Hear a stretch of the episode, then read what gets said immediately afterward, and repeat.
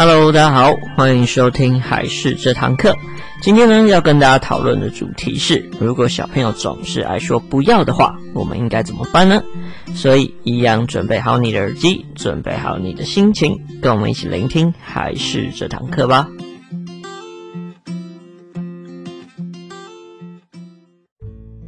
Hello，大家好，我是还是的木须。那今天呢，最主要要跟大家聊一聊，小朋友很喜欢说不要的话，我们应该怎么样教他或是引导他呢？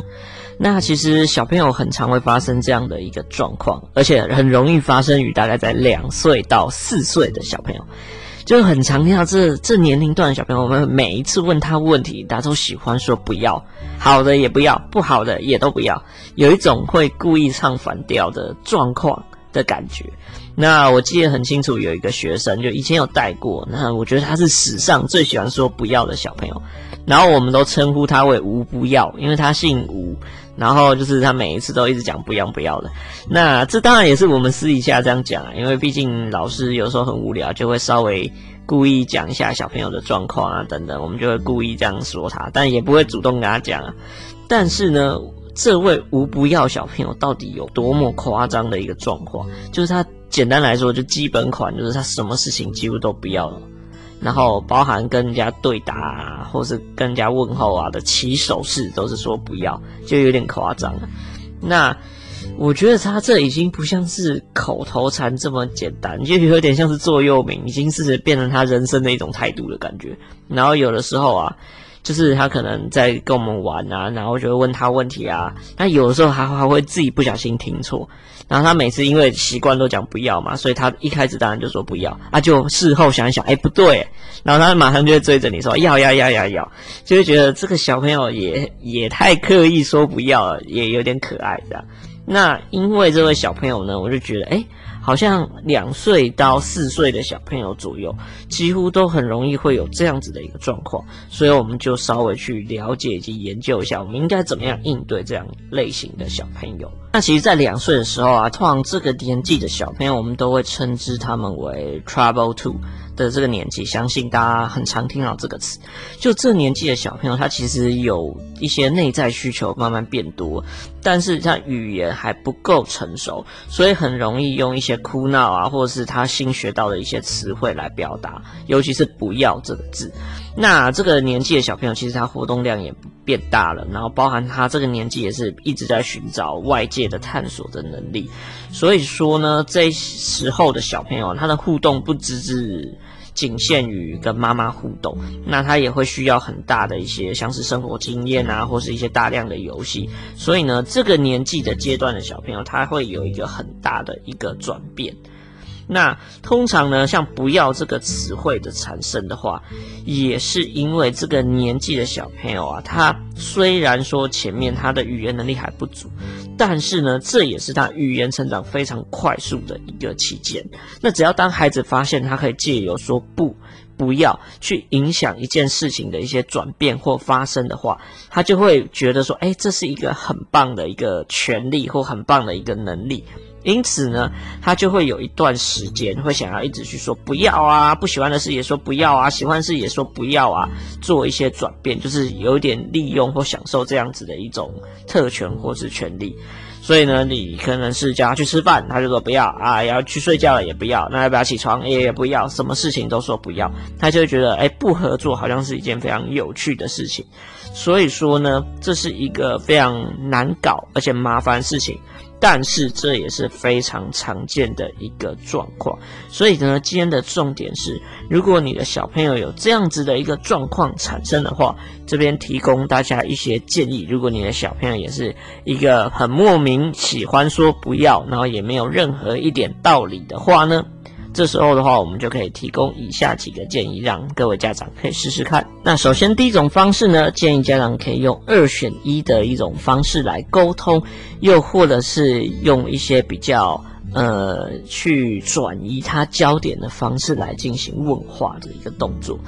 那简单来说，就是因为我们给小朋友太多的选择，又或者只有问小朋友要或不要的话，那这样小朋友多半就会直接想到说，哎，那我可以说不要啊，或故意唱反调之类的。因此呢，最好的方式就是我们可以用一些转移焦点的方式来做，又或者是给予直接给予一些选项，然后来减少他们说不要的机会。简单来说，举例来说，就是我们可以给他选择题，但是不要给他是非题的一个概念。这样小朋友同样会觉得说，哎，有受到一些自主权的感觉，然后进而更有可能会愿意接受合作。例如说，我们在问洗澡的话，如果我们只是问他说，哎，你要不要去洗澡？那通常这种小朋友的话，通常都会说啊，我不要啊之类的。那我们可以转换一种方式问，例如说，哎，你要去洗澡的话，那你要淋浴还是要今天要泡澡啊？而不是只是说，哎，要不要去洗这样子？又或者是我们可以用一种转移焦点，或是用比较迂回的方式来问，就说，哎，那你要带什么玩具进去洗澡啊？就是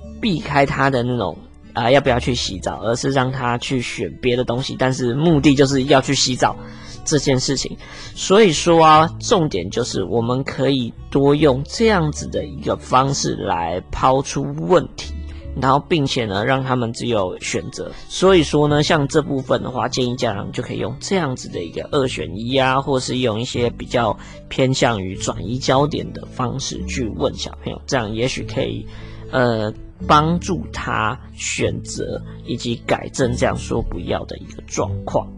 那第二点呢？对于一些比较没有办法妥协，就是摆明了一定要做的，就不要问，因为你问一定会得到不要这件事情。所以，例如说这种就是一定要妥协，例如说一定在车上要系安全带等等之类这件事，又或者是时间到了要睡觉这件事的话，就不要有选项。简单来说，这是必要跟原则问题的话，就是一定需要执行的话，那就不要给小朋友选项，就不要提出要不要这个问题，就要直接做。这样，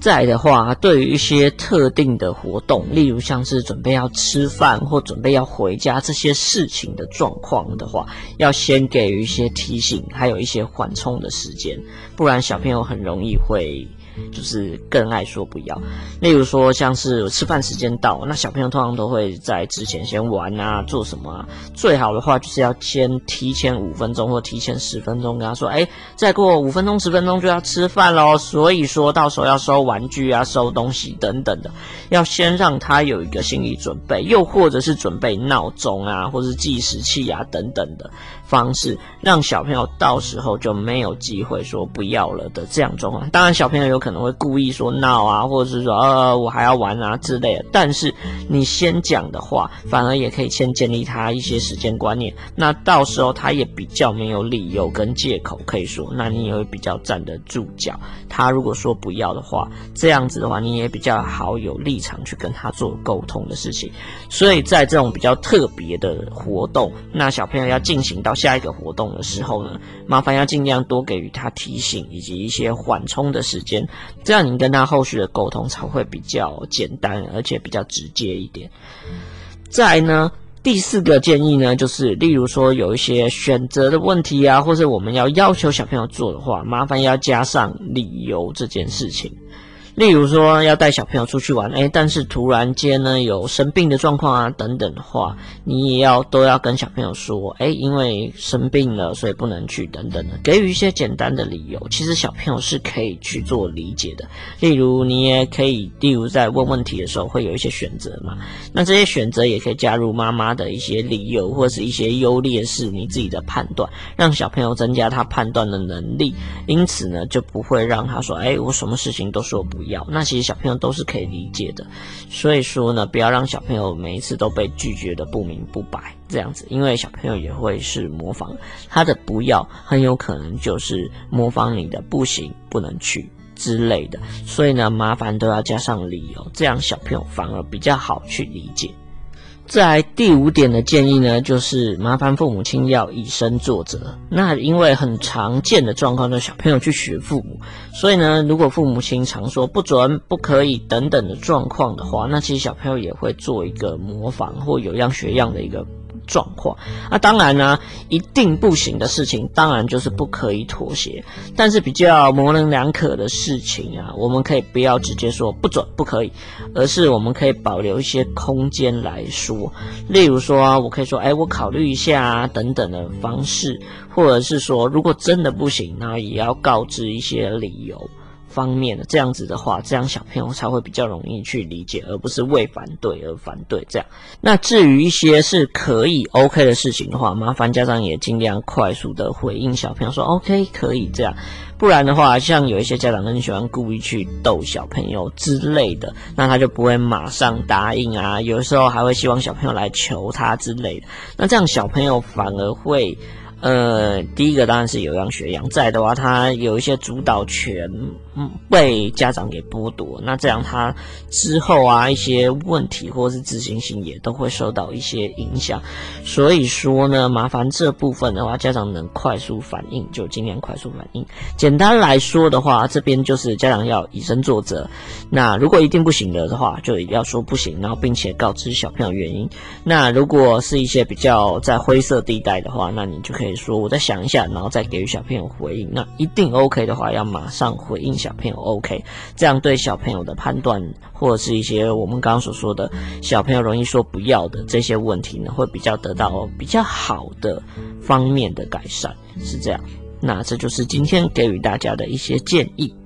好的，那这就是我们今天的内容啦。如果你的小朋友有这些状况产生，或很容易说不要的话，一般各位家长可以试试看，呃，我所提出的这些建议。那如果有一些帮助的话，记得也可以到我们的粉丝团来跟我讲一下，让我觉得哎，好像真的不错有用，可以来告知我们一下哦。那一样喜欢我们的话，记得要订阅我们频道，以及帮我们粉丝团按个赞，拜托拜托。那我是木须。那这里是还是这堂课，我们下一集再见，拜拜。